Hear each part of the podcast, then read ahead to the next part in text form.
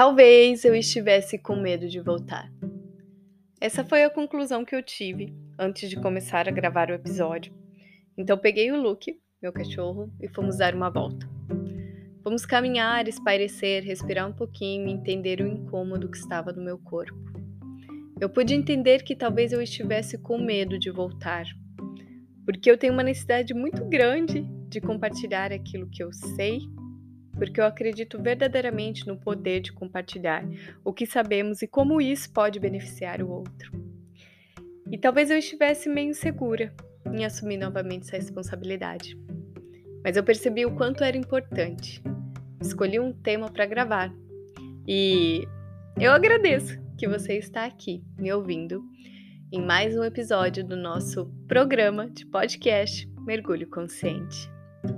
Esse é um projeto de fala e também para nos conectarmos ainda mais, eu te convido a estar comigo também no Instagram, que é o andressa.pelissari. Eu olhei a playlist desde maio deste ano, eu não gravo um novo episódio. Eu enrolei, me atolei de atividades, abri espaço para tantos outros projetos e esse aqui ficou de lado. E várias vezes eu tive o impulso de voltar, voltar a gravar, voltar a compartilhar, mas eu esbarrei em diversas desculpas por conta dos projetos que eu estava mergulhada. Eu percebi que eu poderia estar com medo de voltar e me comprometer a gravar, mas eu ouvi as pessoas pedindo, dizendo o quanto foi importante o quanto já aplicaram diversas falas que eu já trouxe aqui nessa nossa conversa. E eu entendi que nós enfrentamos diariamente os nossos medos. Neste ano, por exemplo, eu tive que enfrentar vários medos e inseguranças que, inclusive, me fizeram realizar sonhos. Sonhos que eu não imaginava que eu viveria. A formação, por exemplo, que eu lancei sobre as narrativas terapêuticas, para capacitar psicólogas e professores e pessoas que trabalham com pessoas a trabalharem com o foco narrativo desse cliente, a olharem para a história, a encontrarem a potência nessa história. Um evento presencial em São Paulo, Santo André, onde vieram pessoas de diversas regiões do Brasil. Um evento presencial junto com a Natália, onde nós compartilhamos sobre as histórias, sobre as potências e sobre a importância de compartilharmos nosso conhecimento. Um evento da Gestalt Paraná, onde honrosamente eu tive o privilégio de me conectar com pessoas do Brasil inteiro nas vivências que eu ministrei em formato de workshop para as turmas que estavam se formando em Gestalt Terapia. Fora essas grandes conquistas que eu me sinto muito orgulhosa de compartilhar, teve também a mudança dos meus pais. Eles se mudaram da cidade onde nós morávamos, Maringá, e como não puderam vir buscar mudança por conta do trabalho, eu recrutei junto com meu marido e minha irmã uma equipe de pessoas amadas para nos ajudar. Foi dolorido, mas hoje eu compreendo a necessidade. E naquele mesmo mês, julho, nós viajamos para a praia, um lugar que nós amamos estar. Eu e o Rafa, há 10 anos, falamos sobre a nossa paixão pelo mar. Há seis anos, nós começamos a planejar uma mudança para morar perto do mar. Há seis anos, arrumávamos desculpas para não encarar. Talvez existissem medos e inseguranças que nos faziam ficar no mesmo lugar, interior do Paraná, uma cidade que eu amo e tenho orgulho de falar que eu nasci e cresci em Maringá. Sim, talvez existissem muitos medos com relação à mudança, com relação à cidade, com relação à vida. Mas eu entendo também que os nossos medos eles contam uma história. Contam a nossa história a da nossa família, a do ambiente onde nós moramos, nossas crenças, valores, valores até que existem antes de nós. O medo é uma elaboração cognitiva a respeito de algo que eu fico alimentando na minha mente para justificar inseguranças. Mas também é um instinto natural de proteção que mostra o que pode ou não realmente nos prejudicar. O medo em outros momentos, também pode se tornar uma falta de compreensão a respeito de algo. Uma informação que falta para que eu entenda o que eu devo ou não fazer. Eu me lembro que durante o processo de tratamento para o câncer, quando eu passei pelo processo de quimioterapia, eu tinha na minha mente de que passar muito mal depois da sessão, ou seja, vomitar bastante, ter muitas náuseas, era algo comum. Eu já sabia disso porque eu já havia escutado diversas pessoas compartilharem sobre esse efeito colateral e também já tinha assistido filmes onde as pessoas, onde mostrava essa cena das pessoas passando mal. Então isso cognitivamente para mim era algo real. E nas primeiras sessões de quimioterapia eu passei muito mal. E a minha médica perguntou como é que eu estava. E eu compartilhei, olha, né? É assim, assim, assado, mas também eu tô passando muito mal. E ela falou assim: não, isso não é para acontecer você vai tomar tal medicamento, você vai fazer de tal forma, e a nutricionista também passou um outro suplemento que era para esse controle das náuseas e vômitos. E depois daquilo, eu não vomitei mais. Eu passava muito, muito mal, mas sem o, o, a náusea, sem o vômito. As náuseas, sim, o vômito não. Enfim, vamos falar, parar de falar disso, mas no sentido de quando nós temos a informação real e nós debatemos aquilo que nós conhecemos, nós podemos encontrar melhores estratégias. Por isso, o convite de olhar para o que nos assusta é sempre válido, para compreender e encontrar essas estratégias para lidar, para contornar. Afinal, nem todos os nossos medos precisam ser superados, às vezes eles precisam ser simplesmente contornados, ou ainda para aliviar a força do medo que limita em muitos momentos. Limita, paralisa, descapacita. Fazer esses movimentos é necessário para a gente acolher o medo, acolher o medo como parte de quem somos. É reconhecer a existência desse medo como algo que faz parte de nós e que muitas vezes é necessário para nossa proteção. É literalmente sentar frente ao medo e questionar, perceber o que, que eu vejo. É reconhecer, então entender, questionar, buscar informações novas, porque o medo é também parte do caminho onde nós assumimos a responsabilidade pelas nossas ações no mundo. Nós nos tornamos, a partir desse questionamento, pessoas decididas a nos tornar agentes conscientes com relação ao que nos acontece e não simplesmente reagentes e vítimas a tudo que nos acontece. Encarar o medo é dialogar com ele, é buscar uma conversa saudável para questionar a serviço do que ele está aqui. Eu anotei algumas perguntinhas e eu quero compartilhar com você. E se você tiver papel e caneta, Inclusive, te convido a escrever para você se questionar depois se surgir algum medo, alguma insegurança. Eu anotei aqui. A respeito do que esse medo está aqui? O que tem por trás deste medo? Quais são as crenças e histórias que eu me conto para manter essa condição do medo? Para manter esse medo direcionando as minhas escolhas? Explorar também a sensação do medo no corpo é uma alternativa muito boa. Perceber onde é que você sente, como você sente, como fica a sua respiração, a contração. Eu acho que eu posso criar até um episódio para falar sobre isso. Mas vamos continuar com as perguntas aqui. Qual a pior coisa que pode acontecer se você concretizar esse medo, se ele realmente for real, se ele realmente acontecer? Qual a pior coisa? Como ele te serve? A serviço do quê? Talvez existam ganhos ao manter esse medo. Talvez esse medo te mantenha num lugar seguro. E assim vamos explorando algumas estratégias, algumas alternativas para lidar com essas verdades que a mente cria e que nos dão tanto medo. E debater com elas, eu acredito que é necessário para que a gente Se questione: será que vale a pena estruturar a nossa vida ao redor desse medo? O que eu ganho mantendo esse medo? O que eu perco mantendo esse medo?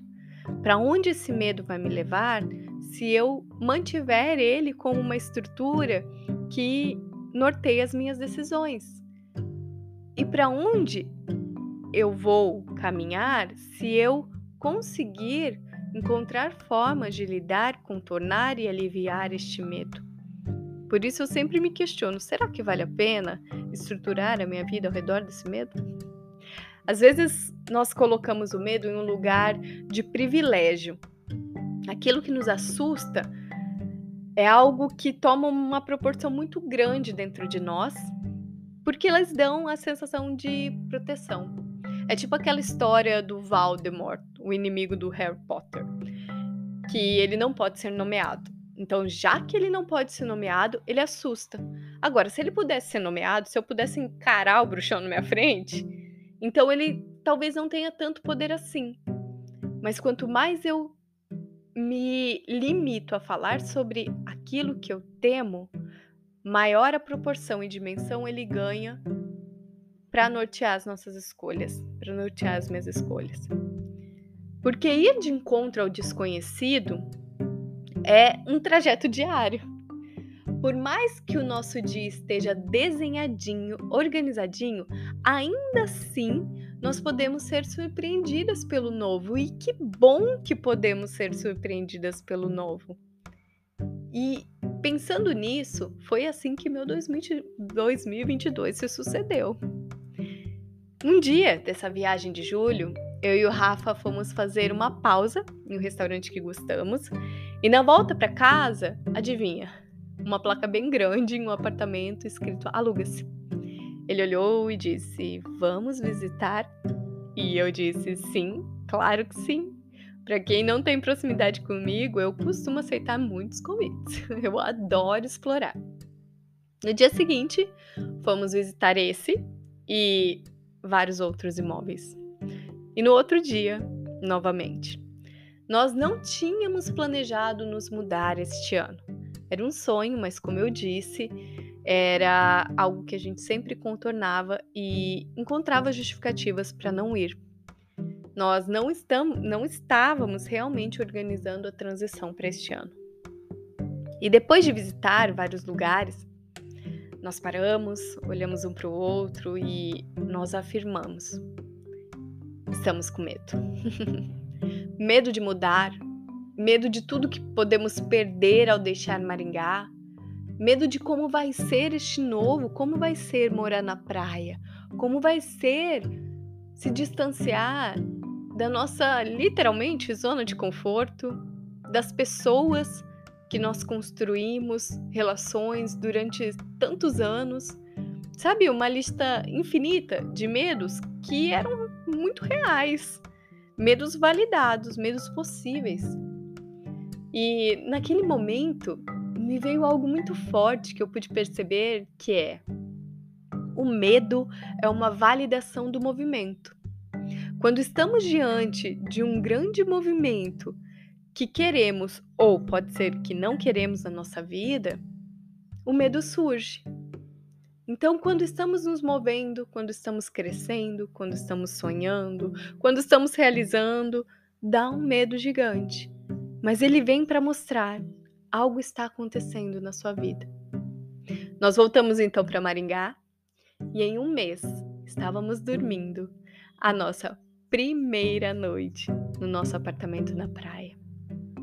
Um sonho narrado inúmeras vezes, todos os anos, quase todos os meses, talvez todas as semanas.